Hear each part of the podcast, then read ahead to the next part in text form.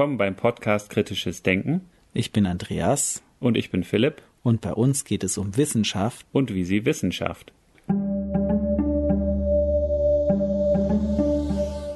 In der heutigen Episode folgt der zweite Teil unseres Gesprächs mit dem Philosophen Professor Thomas Metzinger.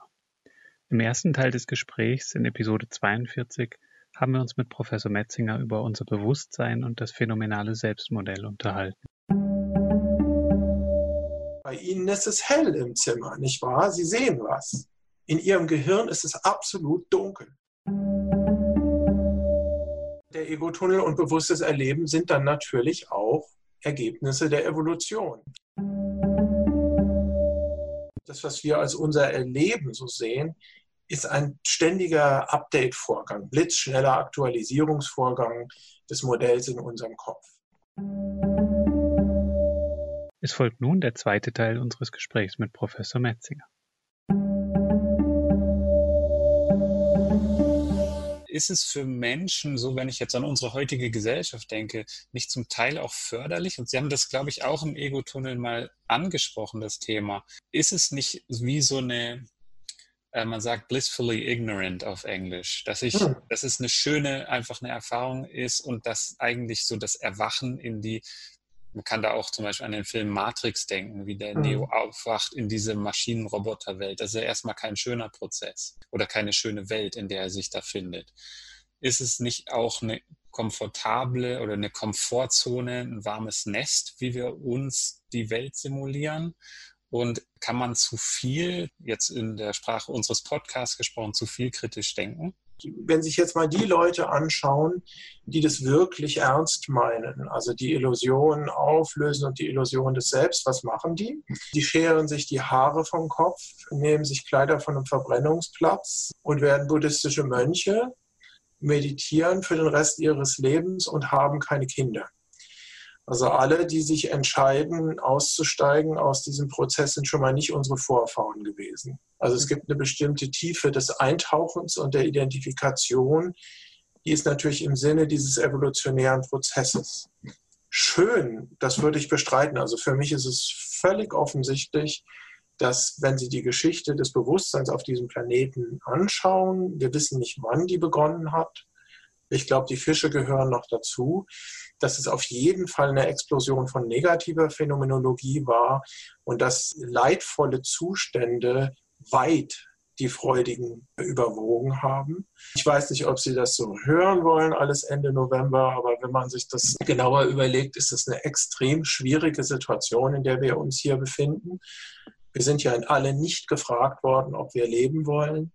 Wir sind nicht gefragt worden, ob wir mit dieser genetischen Ausstattung, mit diesem Gehirn, diesem Embodiment bei diesen Eltern und in dieser Gesellschaft geboren werden wollen. Wir werden alle auch nicht gefragt, ob wir sterben wollen am Ende. Das ist schon mal etwas, was alle Menschen gemeinsam haben und was eigentlich eine schwierige Situation ist dann zeigen unsere wissenschaftlichen Theorien Physik, Predictive Coding, dass wir antientropische Systeme sind, deren Leben im Grunde darin besteht, Widerstand zu leisten gegen die Grundtendenz des Universums. Ja, wir versuchen einfach, das könnte man jetzt alles auch komplizierter mathematischer ausdrücken. Wir versuchen eine Zeit lang unsere Körpergrenzen aufrechtzuerhalten, Markov Blankets zu stabilisieren und was weiß ich nicht alles. Das heißt, wir versuchen Unsicherheit zu vermeiden. Dadurch sind wir bewusst geworden, haben geistige Eigenschaften entwickelt. Aber das ist natürlich eine aufwärts gerichtete Schlacht. Ja. Wir werden geboren. Wir müssen sozusagen bergauf kämpfen die ganze Zeit. Und unangenehmerweise im Gegensatz zu den anderen Tieren auf diesem Planeten haben wir halt das Problem, dass wir wissen, dass wir diese Schlacht am Ende verlieren werden. Also es geht jetzt ein bisschen in eine andere Richtung, aber vielleicht sage ich es doch mal so ein Begriff, den ich eingeführt habe, ist eine spezielle Bedeutung von Existence Bias. Wir und Lebewesen haben eine ganz bestimmte kognitive Verzerrung. Wir werden nämlich in fast allen Situationen immer versuchen, unsere eigene Existenz fortzusetzen. Wir, sind Überlebensmaschinen. Mhm. Es gibt seltene Fälle, das hat dann mit den Genen zu tun. Wir opfern uns für unsere Kinder und unsere Enkel. Wir opfern uns auch für unseren Stamm in manchen Situationen. Aber allgemein, und da kommt halt eine tiefe Tragik äh, auch ins Spiel, sind wir Wesen, die ihre eigene Existenz immer verlängern, auch wenn es nicht in ihrem eigenen Interesse ist. Auch wenn das mehr Leiden erzeugt als Freude. In dem Sinne haben, glaube ich, auch viele Leute noch nicht ganz verstanden, dass dieses deskriptive, nicht normative, dieses deskriptive Menschenbild, das sich aus moderner Physik, KI, Kognitionswissenschaft, Evolutionsbiologie, Neurowissenschaften gibt, eigentlich zeigt, dass es eine sehr schwere Situation ist, Mensch zu sein und als Mensch geboren zu werden. Wir haben natürlich da Strategien entwickelt. Als ich den Ego-Tunnel geschrieben habe, das war ein wunderbares Jahr im Wissenschaftskolleg in Berlin 2008. Und da war auch Robert Trivers und er hat da seine Theorie über die Evolution der Selbsttäuschung entwickelt. Von dem habe ich viel gelernt. Und er hat als erster den Punkt gemacht mit Bill van Hippel, einem australischen Neuropsychologen, dass es eine spezifische Evolution nicht nur von guten geistigen Zuständen gegeben haben muss, sondern der Selbsttäuschung. Auch im Tierreich schon. Es zeigt sich nämlich, dass zum Beispiel beim Drohverhalten Männchen in dem Moment, wo sie sich richtig dicke machen, das auch glauben, dass sie so stark sind.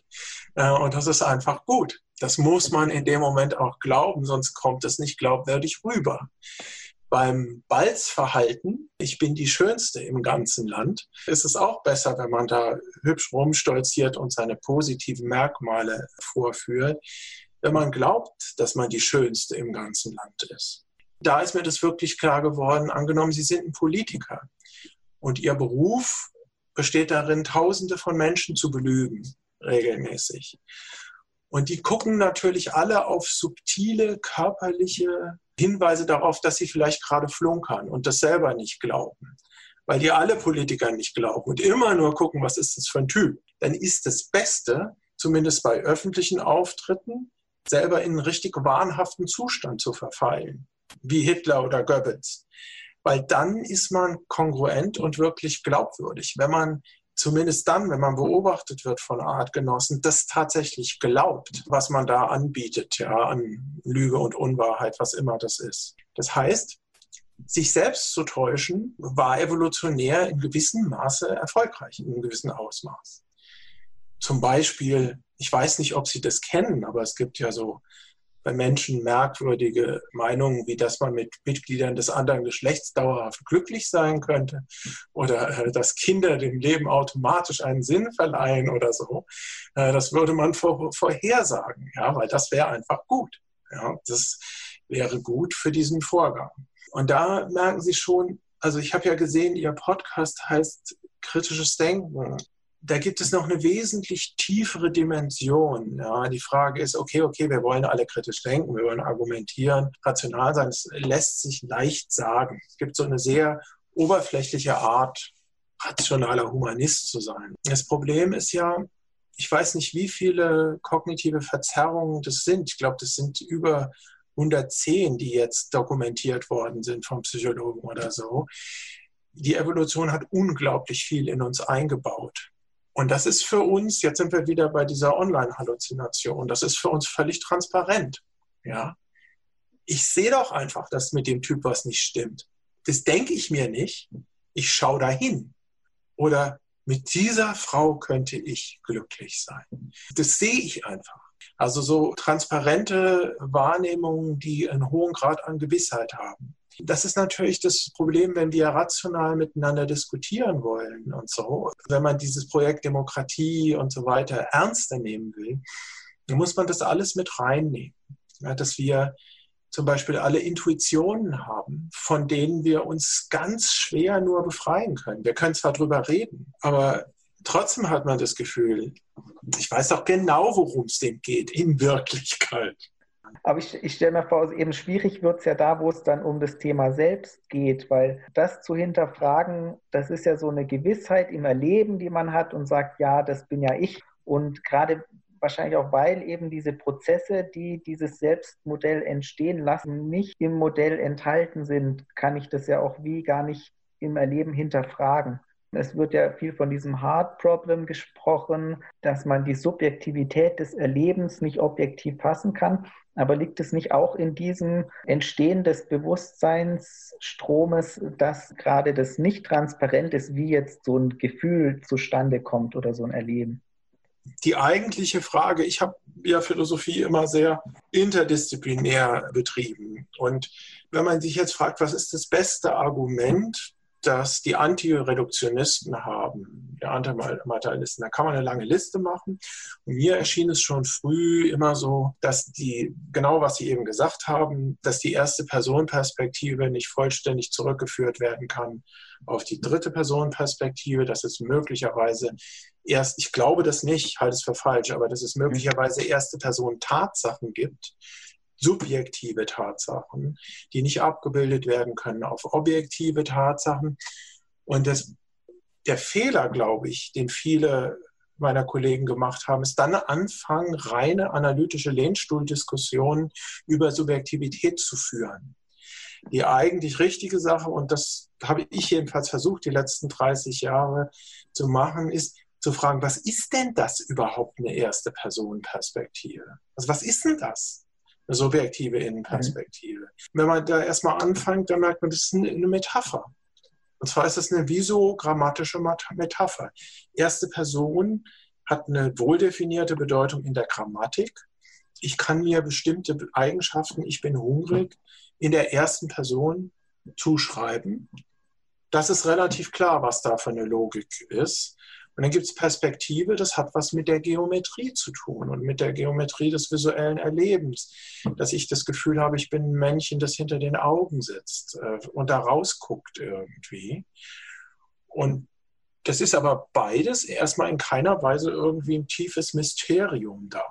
Also unser visuelles Realitätsmodell ist eben perspektivisch organisiert.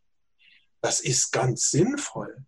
Wir sind ja Tiere, bei denen Augen, Ohren, Handlungsorgane alle an einem Platz sind. Stellen Sie sich vor, Sie würden gleichzeitig 26 Roboter mit Sensoren auf verschiedenen Orten der Welt kontrollieren. Und das bewusste Erleben, da hätten Sie vielleicht ein anderes bewusstes Erleben. Ich nenne das das Single Embodiment Constraint.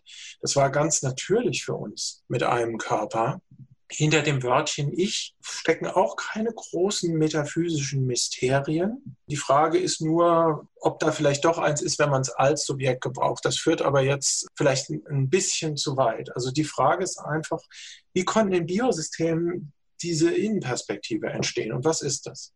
Und wenn man sich das empirisch genau anguckt, dann gibt es nämlich ganz, ganz, ganz, ganz viele verschiedene Antworten darauf. Viel detailliertere Antworten. Zum Beispiel, Aufmerksamkeitslenkung. Wenn ich meine Aufmerksamkeit lenke auf den Apfel auf dem Tisch, dann habe ich auch ein inneres Modell der Aufmerksamkeit, wie so ein unsichtbarer Pfeil, der dahin zeigt. Das ist perspektivisch, aber es hat mit keiner Sinnesmodalität zu tun. Also Sie können geradeaus starren und trotzdem Ihre Aufmerksamkeit nach rechts lenken. Sie können diesen Pfeil einfach nach rechts zeigen lassen. Das ist irgendeine super modale Ressourcenallokation und da gibt es tolle Forschung zu und da weiß man sehr viel. Und da entsteht aber zum Beispiel, glaube ich, eine der subtilsten und tiefsten Formen des Ich-Gefühls zum Beispiel. Nämlich das Gefühl der Anstrengung, wenn man die Aufmerksamkeit lenkt. Ich weiß nicht, ob Sie immer in sich das beobachtet haben. Also dieses Gefühl, ich gucke jetzt nach links und dann auch dieses Gefühl, ich will die Aufmerksamkeit da halten, die soll nicht wieder schweifen. Dieses Festhalten des Fokus, des Brennpunkts der Aufmerksamkeit. Das erzeugt irgendwie so ein ganz subtiles Gefühl der Kontrolle, aber auch der Anstrengung. Das ist eine Art von geistiger Kraft, die man braucht. Und das ist zum Beispiel sowas, was Leute dann sehr gerne als das Selbst, als ein Ich-Gefühl mhm. beschreiben. Aber ich behaupte, wenn man da ganz genau hinguckt, ist da eigentlich nur dieses Gefühl der Anstrengung. Meinen Sie mit dem Selbstgefühl dann das Gefühl, dass ich durch meinen eigenen Willen die Aufmerksamkeit lenken kann? Willen findet man nicht, wenn man ins Gehirn guckt. Also wenn man die Frage nach der Willensfreiheit ernst nehmen will, dann muss man ganz ruhig fragen, was heißt frei und was heißt Willen. So, Willen ist etwas, hat noch nie jemand gesehen, hat keine Farbe, kein Gewicht, entdeckt man nicht im Gehirn. Was es natürlich gibt und was man ganz ernst nehmen muss, ist die Phänomenologie des Wollens. Das gibt es, das ist ein ganz reales Phänomen. Ich will meine Aufmerksamkeit da links halten, ich will mich konzentrieren, ich will mehr verdienen, ich will beruflich erfolgreich sein. Das sind Erlebnisse wie Rot und Blau und Gelb und die haben neuronale Korrelate und die kann man genauer untersuchen, die Phänomenologie des Wollens. Vielleicht der beste Forscher, den es in dem Bereich gibt, ist Patrick Haggard in London. Und eine Sache, die ich von dem gelernt habe, ist, dass die Phänomenologie des sich Entscheidens und des Wollens dünn und evasiv ist. Evasiv ist etwas, wenn man hinguckt, geht's weg. Probieren Sie das mal. Richtig hingucken, was geschieht eigentlich in dem Moment. Also angenommen, Sie entscheiden sich jetzt, Sie sind am Leib-Seele-Problem interessiert, Sie entscheiden sich jetzt, Ihren rechten Arm zu heben. Also nicht eine Theorie machen, nicht denken, sondern mal genau hingucken, okay, der Arm hebt sich irgendwann, aber was ist denn dieser Übergang? Und ich behaupte einfach, wenn man das ernst nimmt, merkt man, je genauer man da hinguckt, desto unklarer wird es einem, was da eigentlich passiert. Das stimmt gar nicht, mhm. dass dann da so ein kleines Ich ist, wie ein Kranführer in einem Kran und sagt, so jetzt Arm rechts. So mhm. ist es gar nicht. Wir reden so. Ich kann ja auch jetzt noch gar nicht sagen, was ich als nächstes denken würde, oder was mein nächster Gedanke sein wird, das zeigt ja auch, wie wenig Kontrolle ich eigentlich über das habe, was in meinem Bewusstsein passiert. Da wird es jetzt natürlich wirklich interessant, aber wahrscheinlich auch für viele Leute erschreckend. Also ich persönlich, ich habe seit mehr als 40 Jahren Vipassana-Meditation gemacht und dazu gehört es ja, einfach Gedanken haargenau zu beobachten, wie sie entstehen und wieder verschwinden und diesen Vorgang anzuschauen. Und das Interessante ist ja, also Sie haben ganz recht. Der Gedanke überschreitet wie ein Delfin, der aus dem Wasser rausspringt. Die Grenze zwischen unbewusster Verarbeitung zur bewussten Verarbeitung, der ist dann da. Aber blitzschnell hinterher kommt meistens so eine ganz kleine Erklärung, neues Selbstmodell, das sagt, ich habe das gedacht gerade. In der Philosophie gibt es so einen Begriff, starke Willensfreiheit. Ein starker Begriff der Willensfreiheit würde bedeuten Ultimate Origination. Das würde bedeuten, dass ich eigene Ursachenketten starten kann, Kausalketten starten kann. Dass ich einen Gedanken, eine Erstursache setze und dann sage, ich hebe jetzt meinen rechten Arm oder ich werde jetzt diesen Gedanken denken. Und das ist eigentlich ganz natürlich. Ich glaube leider, dass das nicht wahr ist. Ich glaube, wir sind nicht so Wesen, mhm. die Erstursachen setzen können. Aber wir sind ja Wesen, in deren Ego-Tunnel nicht nur Farben auftauchen oder Traumfiguren, sondern plötzlich Gedanken. Das ist ein Gedanke. Der hat sie doch nicht alle. Oder, oh, der hat gestern das gesagt. Und sofort kleben wir daran. Das ist das Interessante. Mhm. Ich habe mich sehr intensiv, habe vier Papers geschrieben, ein paar Jahre mit dieser neuen Forschung zum Mind-Wandering beschäftigt. Also zusammengefasst, sehr grob kann man sagen, dass wir zwei Drittel der Zeit in der wir überhaupt Bewusstsein haben, keine Kontrolle über unsere eigenen Gedanken haben. Das war der Punkt, den Sie erwähnt haben. Also ist Ihnen vielleicht schon mal aufgefallen, im nicht luziden Traum kann man überhaupt nicht kontrollieren, was man denkt. Das merken die meisten Leute gar nicht. Aber man kann im nicht luziden Traum kann man auch die Aufmerksamkeit nicht kontrollieren. Das fällt einem erst auf, wenn es einem jemand sagt, aber die eiert rum. Die ist völlig von außen gesteuert. Und im normalen Wachleben zeigt sich, wenn man testet, dass die Leute je nach Task zwischen 30 und 50 Prozent der Tageszeit nicht mit der Aufgabe beschäftigt sind, mit der sie eigentlich beschäftigt sind, sondern irgendwo abgedriftet sind und woanders. Das heißt, wir haben da die Idee, wir hätten kognitive Kontrolle. Und das ist so ein ganz großer Mythos der abendländischen Philosophie. Das rationale Subjekt. Mhm. Ja, und das kollendiert jetzt aber mit empirischen Einsichten darüber, wie unser Geist wirklich funktioniert. Ich bin ja jetzt ein bisschen älter als Sie beide. Also ich habe Ende der 70er Jahre studiert in der Frankfurter Schule. Und da hätte man reflexhaft, wie es alle altmodischen Geisteswissenschaftler jetzt noch tun werden, sagen müssen, oh, das ist aber der Beginn des Biologismus. Ja, das Abstreiten, das autonome rationale Subjekt, das ist, wie wir das damals genannt haben als Studenten, protofaschistisch. Das ist der Anfang des Faschismus. Und da ging es auch immer darum, die Neurobiologie, die Psychologie, die Naturwissenschaften, die haben uns gar nichts zu sagen über den menschlichen Geist. Ja, der ist frei und rational und autonom. Und das ist, weil die Geisteswissenschaften das 30 Jahre alles so ignoriert haben, sehen sie jetzt irgendwie auch nicht so besonders gut aus mehr. Mhm. Weil es völlig offensichtlich ist, dass wir ganz anders funktionieren. Wenn man aber Rationalität und kritischen Diskurs und Demokratie und sowas richtig wirklich will, dann muss man da hingucken. Ja, man muss mhm. es mhm. ernst nehmen und schauen, ob da vielleicht auch Chancen drin liegen, ob man da was verbessern kann oder optimieren kann. Trotzdem haben Sie jetzt, da muss ich nochmal drauf zurückkommen, also auf ganz, ganz wunden Punkt Ihren Finger gelegt mit dieser kognitiven Agentivität, wie es heißt. Wie vieles meiner Gedanken kontrolliere ich eigentlich wirklich? Ich will Ihnen mal was sagen, was mir wirklich mal wehgetan hat. Und zwar, es gibt in der Psychologie den Begriff einer Kontrollillusion. Das heißt, Menschen haben häufig das Gefühl, sie können Zufallsereignisse kontrollieren, wenn es gar nicht der Fall ist. Gibt es mhm. tausend wunderschöne Experimente. Also wenn man zum Beispiel mhm. Leute würfeln lässt und sagt, versuchen Sie mal eine Sechs zu werfen, mhm. dann kann man messen, dass die fester würfeln. Oder wenn Sie Leute Münzen werfen lassen und sagen, versuchen Sie immer Zahl zu werfen, dann gibt es bei 100 Leuten, welche bei denen geht es achtmal gut. Und wenn man denen dann sagt, machen Sie mal weiter, also die, die wollen dann auch weitermachen. Und wenn man denen dann sagt, wollen Sie nochmal zehn, dann sagen die schon, die, die, die, stören Sie mich nicht. Die wissen kognitiv genau, das ist ein Zufallsereignis, ja. Kopf oder Zahl. Aber sie haben irgendwie, die Aufgabe war, zehnmal Zahl zu werfen. Sie haben es achtmal geschafft. Und es verändert das Selbsterleben. Jetzt sage ich Ihnen, was mich mal wirklich sehr nachdenklich äh, gemacht hat als ein Langzeitmeditierender. Der Meditierende sitzt ja, sagen wir mal kurz, in einer klaren Situation und dann steigt ein Gedanke auf, genau wie Sie es gesagt haben. Dann merkt der Meditierende, ah, da ist gerade ein spontaner Gedanke entstanden und geht zum Beispiel zurück zum Atem oder wieder in den gegenwärtigen Moment, lässt den Gedanken los. Dieser tolle Mind-Wandering-Forscher aus Santa Barbara, Jonathan Schooler, hat gesagt, das könnte eine Kontrollillusion sein.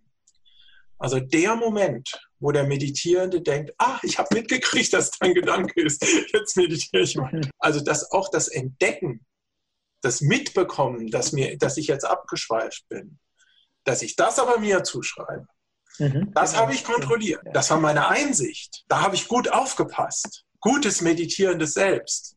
Das könnte schon so ein ganz subtiler Vorgang sein, in dem wieder so ein Selbstmodell entsteht. Und jetzt komme ich wieder auf Ihre anfängliche Frage zurück. Ich glaube, Leute, die nicht genau in sich reinschauen und die einfach so reden, wie alle Philosophen reden und alle im Alltag reden, die haben dauernd diese Plappermaschine im Kopf, diesen inneren Monolog. Und da kommt dauernd so ein kleines Selbstmodell hinterher, das sagt, ja, das habe ich gemacht. Mhm. War mein eigener Gedanke. Es ist ja auch ja. so eine Zuschreibung, die automatisch passiert und ja auch, wenn man es jetzt biologisch sieht, eine sinnvolle Sache ist, dass wir uns als Verursacher wahrnehmen, dieses phänomenale Selbstmodell, dass das für mich eine Realität ist, ist ja etwas, was ich als Wirklichkeit erlebe und führt dann auch dazu, dass sich soweit verbreitet der Glaube dann ist, dass man nicht wie eine Existenz hat, unabhängig vom Körper, vom Gehirn und allem, was da passiert, ja, dazu gibt es noch also zwei mindestens wichtige Sachen zu sagen. Also erstmal, ich arbeite jetzt ja 35 Jahre irgendwie über Bewusstsein und Selbstmodell. Und es ist natürlich was, was viele Leute nicht mögen. Das mögen konservative Geisteswissenschaftler nicht, das mögen. Also ich hätte eine viel bessere Karriere machen können, wenn ich Kant auswendig gelernt hätte. Ja, das hat mir sehr geschadet, das zu erforschen. Viele Leute haben intuitives Gefühl, wenn sie sowas zum ersten Mal hören, wie die Dinge, über die wir jetzt sprechen. Das ist irgendwie ungut. Daran ist etwas krank. Daran ist etwas gefährlich. Das tut sich so bei konservativen Geisteswissenschaftlern irgendwie, dann hat das irgendwas mit Rationalität und Subjektivität, mit Untergraben zu tun. Aber es gibt auch andere Leute, die einfach auf Bauchebene das Gefühl haben, das tut mir weh, ich will das nicht wissen. Und das muss man ganz ernst nehmen und das ist auch ganz wahr, weil diese Form von Information, wenn sie sich weiter erhärtet aus der Wissenschaft, ja tatsächlich in einem gewissen Sinne unsere geistige Gesundheit gefährdet. Und das ist, was viele Leute spüren und auch so an der modernen Hirnforschung und an all diesen Sachen nicht so genau wissen wollen, dass sie spüren, das könnte, wenn ich da zu tief reingehe, vielleicht die Mechanismen, die ich in mir aufgebaut habe, um mein Selbstmodell stabil zu halten, um Kinder zu kriegen, meinen Lebensentwurf durchzuziehen und so weiter, in den Grundfesten erschüttern. Und es ist ja auch so. Also aus evolutionärer Perspektive ist es toxisches Wissen. Da will ich gleich noch was zu sagen. Das ist eine Form von giftigem Wissen. Aber an dem, was sie eben gesagt hat, dass dadurch auch so eine Kontinuität im Selbstmodell entsteht, ja, wenn dieser Prozess läuft, so eine innere Geschichte, das ist auch ganz wichtig für einen wichtigen Grundpfeiler unserer kulturellen Evolution, nämlich die Entwicklung von moralischem Verhalten und ethischer Sensitivität. Wir müssen unsere Kinder, wenn wir sie bestrafen, müssen ja das Gefühl haben, das wird dieselbe Person sein, die bestraft wird, wie die Person, die jetzt die Schokolade klaut oder sowas. Das heißt, wir müssen für alle möglichen gesellschaftlichen Transaktionen, für Strafe und Belohnung, für ein Rechtssystem, für ethische Verbindlichkeit dieses Gefühl haben, es gibt personale Identität durch die Zeit hinweg.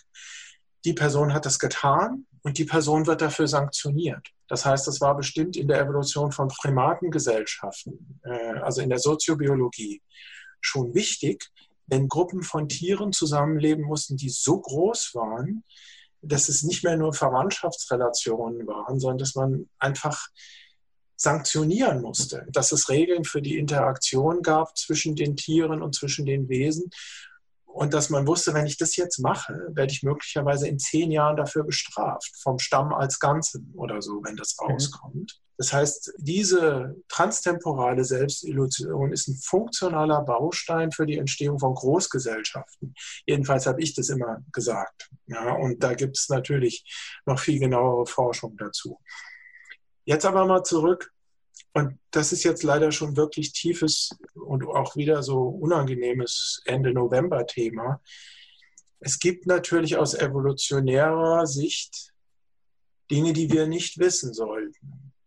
Dass wir sterben werden oder dass die Evolution ein Prozess war, der keine Richtung und kein Ziel hatte. Das ist fast unmöglich, das zu verstehen. Man kann das so intellektuell daherplappern. Mhm aber zu verstehen, dass ich selbst mit meinem Geist, meinem Gehirn Ergebnis eines Prozesses bin, der von Zufallsereignissen angetrieben wurde. Das ist ganz schön schwer zu verdauen, abgesehen davon, dass es schwer ist, es zu verstehen auch. Also das, jetzt kommt was Spekulatives. Ich habe mich natürlich immer gefragt, was ist die tiefste Wurzel des Selbstmodells, ja, funktional, weit im Unbewussten. Und ich glaube, eine ganz tiefe Wurzel biologisch gesehen ist das Immunsystem weil das Immunsystem ist einer der ersten Organe, biologischen Systeme, das eine Grenze zwischen Ich und Nicht-Ich zieht. Überall im Körper, die nicht zu mir gehören. Keime, die werden umgebracht, Krebszellen. Ja, das hält die Integrität aufrecht des Organismus. Und aus dieser Ich-Weltgrenze ja, ist immer mehr entstanden. Der ganze Organismus, das Nervensystem, das Selbstmodell. Und ich glaube, es gibt jetzt Arten von Informationen, die sind sozusagen toxisch, die bedrohen die mhm. Integrität unseres biologischen Selbstmodells. Und das ist etwas, was sehr viele Leute diffus spüren, aber nicht richtig verstehen. Die Menschheit hat klassische Strategien entwickelt zur Sterblichkeitsverleugnung. Ja, es gibt die, die großen Religionen. Es gibt seit Jahrhunderten eine Industrie, sozusagen die platteste Art und Weise mit der Einsicht in die eigene Sterblichkeit umzugehen, ist sich einfach hinzustellen und zu sagen, es ist nicht wahr. Ihr werdet alle ewig leben. Es gibt ein Leben nach dem Tod. Ja, und das geht. Das geht seit Jahrhunderten, geht es gut. Tausende Jahre. Wenn ich eine, hätte eine richtig gute Karriere machen wollen, dann hätte ich natürlich so ein Hintertürchen offen lassen müssen für die Unsterblichkeit der Seele. Man muss den Leuten eine schicke, neue Möglichkeit zur Sterblichkeitsverleugnung anbieten. So ein bisschen Transhumanismus und Uploading in die virtuelle Realität. Das geht gut können das einfach mal probieren, wenn Sie irgendein Thema, wenn Sie über Zahnstocher reden, äh, wenn Sie irgendwas einbauen, dass das alles mit dem Naturalismus Quatsch ist und bestimmt nach dem Tod was ist, auch mit Zahnstochern, dann wird das Publikum Sie lieben. Dann haben alle das Gefühl, das ist ein guter. Der trägt zu meiner geistigen Gesundheit bei. Und jetzt ist es so, da gibt es so zwei Mechanismen. Also wir brauchen einen dauernden Aufwand, um unsere eigene Sterblichkeit zu verleugnen. Dadurch sind Ideologien entstanden, metaphysische Glaubenssysteme, Religionen, bestimmte Rituale. Und dann gibt es aber auch etwas anderes. Das wird im Englischen meistens Meaning Making genannt. Also das Schaffen von Bedeutungserleben. Es gibt ja diese hohe Ebene in meinem Selbstmodell, wo meine Erinnerungen, meine Zukunftspläne sind mein Lebensentwurf, wer ich gerne sein würde. Dazu gehört auch das ideale Selbst. Und wir sind alle dauernd daran, irgendwie das zu stricken und zu optimieren und schön zu machen. Wenn uns unsere Lebensgeschichte zerstört wird durch irgendwas, ist das ein hochtraumatischer Vorgang. Es führt zu einer Psychose. Alle Alarmglocken im Organismus gehen an. Wenn das Selbstmodell zerfällt, ist der körperliche Tod möglicherweise schon sehr nah. Wir tun alles, um unser Selbstmodell kohärent zu halten und stabil zu halten. Und darum versuchen wir natürlich auch immer so Geschichten zu erzählen, Geschichten über uns selbst. Und es ist eben auch so etwas also wenn Sie als Philosoph erfolgreich sein wollten, dann müssen Sie den Leuten beim Meaning-Making helfen. Ja. Sie müssen irgendwie so ein bisschen so obskurantistisch, wolkig Sachen erzählen. Eine lange deutsche Tradition, bei der die Leute das Gefühl haben, ich verstehe es nicht ganz, aber es hört sich richtig wahr und tief an und es hat was mit mir zu tun der sagt irgendwas, was mit mir zu tun hat. Ja, also auf der Schiene, ich nenne jetzt mal keine Namen, ja, äh, fahren viele Leute, auch das deutsche Feuilleton bedient es natürlich systematisch, den Leuten, nicht, also nicht bei der Sinnsuche oder Lebenshilfe zu helfen, sondern das Erleben von Bedeutsamkeit zu vermitteln. Ja, mein Leben ist bedeutsam. Das ist ein zutiefst menschliches Bedürfnis, das sollte man auch auf keinen Fall sich drüber lustig machen. Wir kämpfen alle dauernd darum, irgendwie Erlebnis von Sinnhaftigkeit und Bedeutung hinzubekommen. Ja. Mit Drogen, mit Religion, auch mit Wissenschaft als Ersatzreligion. Und diese ganzen Mechanismen, ja, Sterblichkeitsverleugnung, Meaning-Making über das Selbstmodell, die sind halt wichtig, wenn man wirklich, jetzt komme ich nochmal auf das Thema Ihres Podcasts, wenn man wirklich kritisch denken will. Weil das steht uns im Weg beim kritisch Denken. Kritisch Denken, offene Diskurse führen, ist verdammt schwer. Einfach. Das braucht Nerven. Ja, also Wahrhaftigkeit ist nicht einfach, oder sich kritisieren zu lassen. Weil, naja, ich glaube, es ist schon mhm. klar, ja, weil wir mhm. diese Mechanismen haben, uns. Mit dem Tod ist ja auch ein Problem, dass im Bewusstsein ein Nichtsein kann ja gar nicht im Erleben abgebildet werden. Ich kann mir das in meinem Erleben gar nicht vorstellen, wie es ist, nicht zu erleben. Das kann ich ja gar nicht simulieren. Also kann es auch gar nicht sein, weil ich es mir nicht vorstellen kann. Sollen sie auch nicht simulieren. Aber wir Menschen haben ja auch, also als, als Spezies in der Vergangenheit diverse Kränkungen schon überlebt. Also, dass wir nicht der Mittelpunkt des Universums sind, auch nicht des Sonnensystems und so weiter.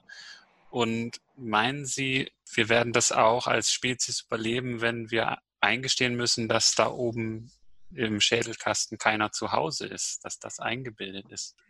Na, die Frage ist, was heißt, wir haben überlebt? Also unsere Geschichte ist nicht besonders toll, wenn man sie mal so betrachtet, als eine Geschichte von permanenten Kriegen. Also die Situation, in der wir drei uns jetzt unterhalten, ist äußerst ungewöhnlich. 70 Jahre Frieden in Europa. Ja, das hat es lange nicht gegeben. Und äh, dass wir sowas überhaupt machen können. Also glorreich ist die Geschichte der Menschheit nicht.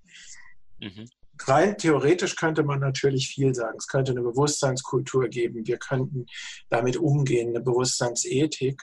Ich sehe es einfach so, ich glaube, etwa 80 Prozent der Menschheit sind tief verankert in religiösen Erklärungsmustern und in traditionellen metaphysischen Erklärungssystemen. Das unterschätzen wir hier so ein bisschen in Europa.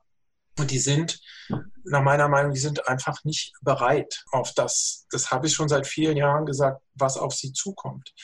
Deswegen hassen die den Westen auch teilweise so. Und ich glaube, es ist eine sehr oberflächliche Art, wenn man zum Beispiel, ich bin ja auch in der Giordano Bruno Stiftung, also wenn man fundamentalistische Religion einfach so kritisiert auf so einer personalen Ebene und mit Argumenten, mhm. das wird dem Problem überhaupt nicht gerecht. Natürlich kann jeder sagen, dass die vielen islamistischen Fundamentalisten von denen es in den nächsten 40 Jahren noch viel, viel mehr geben wird auf der Erde übrigens, dass die falsche Auffassungen haben und dass das alles keinen Sinn ergibt, weder empirisch noch begrifflich. Aber das geht völlig vorbei. Das ist eine oberflächliche Kritik. Das Problem ist eigentlich, dass diese Leute ein traditionelles System haben der Sterblichkeitsverleugnung. Das funktioniert. Ein tiefes, jahrhundertealtes äh, System und auch des Schaffens von Bedeutungserleben. Und was wir auslösen mit unserer säkularisierten westlichen Kultur in denen, ist eigentlich Todesangst. Das ist das eigentliche Problem. Wenn man, und das muss man auch sehen bei in so kritischen Diskussionen, wenn man bei jemand, der wirklich fromm ist und festes Erklärungssystem hat, das in Frage stellt, es ist albern, das nur als eine argumentative Ebene zu sehen irgendwann löst man in den Leuten unbewusst, die mögen das nicht erleben, aber Todesangst aus. Ja. Ihre persönliche Strategie fängt an zu wackeln, wird angegriffen und dann spielen die Argumente überhaupt keine Rolle mehr. Und was mache ich, wenn ein Arztgenosse in mir Todesangst auslöst? Ja, ich fange an zu kämpfen. Das sind zum Beispiel so Probleme im interkulturellen Dialog. Ja, natürlich kann man die katholische Kirche äh, kritisieren oder den politischen Islam. Ist auch richtig, dass man es tut. Man muss es tun. Aber es kratzt nur an der Oberfläche.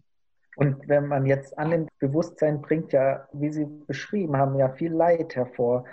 Sollten wir dann künstlich Bewusstsein erzeugen, wenn wir die Möglichkeit dazu haben, was ich mir vorstelle, dass es die Möglichkeit geben wird?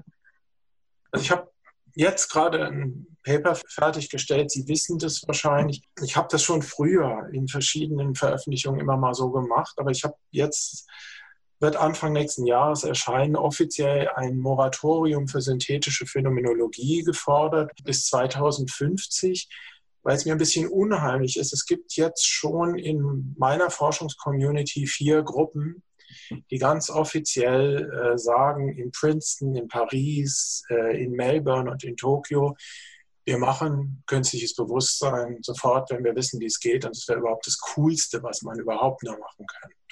Und es wäre natürlich, damit könnte man Geschichte schreiben als Wissenschaftler. Ich bin aber aus verschiedenen Gründen der Meinung, dass wir da ganz, ganz vorsichtig sein sollten und keine Forschung fördern sollten, die direkt auf künstliches Bewusstsein abzielt oder die Entstehung nur riskiert, solange wir nicht genau wissen, was wir da tun. Also ich finde, das ist ein Bereich, in dem sollten wir ganz, ganz vorsichtig sein.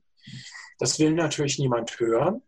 Die EU wollte es auch nicht hören. Ich war ja in dieser High-Level Expert Group, in den Ethikrichtlinien der EU ist das verschwunden, dieser Punkt. Der erscheint vielen Leuten wie wirklich verrückte Science Fiction und etwas, was nie passiert. Ich glaube auch, dass das noch lange nicht passiert, künstliches Bewusstsein auf Maschinen. Aber der Punkt ist, das ist ganz unwichtig, was ich glaube und was meine Intuition ist. Das ist unwichtig. Es gibt da ein reales Risiko, da könnte uns etwas entgleiten möglicherweise. Und mit diesem Risiko müssen wir ganz vernünftig und evidenzbasiert umgehen. Das ist schwierig. Man kann es natürlich auch kalifornisch wenden. Ja? Also man könnte jetzt eine irre transhumanistische Fantasie haben und sagen, naja, wir waren nur die Steigbügelhalter für die Evolution der Maschinen und die werden leidfreies Bewusstsein haben und äh, keine Angst vor dem Tod. Wir waren sozusagen das hässliche biologische Vorspiel. Und wir sollten so die Fackel weitergeben. Das ist mir zu kalifornisch, also es ist mir zu Science-Fiction-mäßig. Mir geht es erstmal darum, nicht irgendwie Leiden zu erzeugen. Und ich habe da mit KI-Forschern schon drüber gesprochen. Also was bewusstes Leiden halt erzeugt hat, ist, was man so in der Robotik, in der Computational Modeling intrinsische Motivation nennt. Also Sie können eine KI oder einen Roboter motivieren, nach einer Belohnung zu suchen, die außerhalb von ihm ist. Aber wenn Sie innere Zustände im Selbstmodell haben, die schön sind oder wehtun, dann haben Sie eine intrinsische Motivation. Und ich glaube, das war möglicherweise das Gemeine, was die Evolution auch bei uns erfunden hat. Ja, und das könnte mit Bewusstsein zu tun haben, dass also den Organismen sozusagen ein Stachel gesetzt wird, ein Motivationsstachel, nicht leiden zu wollen, nicht sterben zu wollen, der sie sehr effektiv vorwärts getrieben hat, der die Evolution angetrieben hat und dann zu diesem wunderbaren Reichtum an Formen und Farben dieser unfassbaren Vielfalt in der biologischen Welt geführt hat, dass das möglicherweise eine Funktion von Bewusstsein war, intrinsische Motivation. Und mir graut davor, dass schlaue Leute in der KI sagen, ja wieso, wenn die Dinger dann besser lernen können, steilere Lernkurven haben, können wir denen doch auch Schmerzen zufügen. Machen wir doch mit Tieren auch. Wir bestrafen doch unsere Kinder auch, hat mir einer gesagt. Die quälen wir doch auch ein bisschen. Das würde ich gerne abschneiden, bevor wir ganz genau wissen, äh, was wir da tun. Wir wissen nämlich nicht, was wir tun. Wir haben keine Theorie des Bewusstseins und wir haben keine Theorie des Leidens. Deswegen sollten wir das nicht leichtfertig auf anderen Trägersystemen weiter vermehren. Das wäre so meine Idee. Es gibt natürlich auch Leute, die sagen, die eine robuste Selbsttäuschung haben. Ich hatte das mal vor vielen Jahren. Rodney Brooks, der Papst der Robotik vom MIT, auf dem Panel, als er das gehört hat, hat er gesagt, ich habe einen Gegenvorschlag. Wir machen diese ganzen philosophischen Institute auf der Welt zu, wo diese unglücklichen Philosophen herkommen. Wir bauen bewusste, glückliche Roboter hier in Amerika. Und da sieht man schon, es gibt natürlich auch die andere Variante, die sagt, na dann lasst uns doch, wie ich es im Ego-Tunnel auch kurz mal gesagt habe, dann lasst uns doch Glückseligkeitsmaschinen bauen und das ganze Universum mit glückseligen Maschinen überschwemmen. Das hat für mich alles einen sehr bizarren Klang, sowas. Herr Metzinger, ich denke, wenn ich auf die Uhr schaue, gäbe es sicherlich noch sehr, sehr viel Themen, die wir besprechen könnten. Aber ich denke, das war jetzt ein sehr schöner Abschlussaufruf, nicht nur an der Oberfläche herumzukratzen, sondern wirklich ganz genau hinzuschauen. Auch bei den Bereichen, wo wir dank unserem funktionierenden Selbstmodell vielleicht nicht so gern hinschauen oder uns selber auch gerne in die Tasche lügen. Dann wünsche ich Ihnen noch einen schönen Abend. Vielen Dank. Ja, Vielen Dank für das Gespräch. Dank.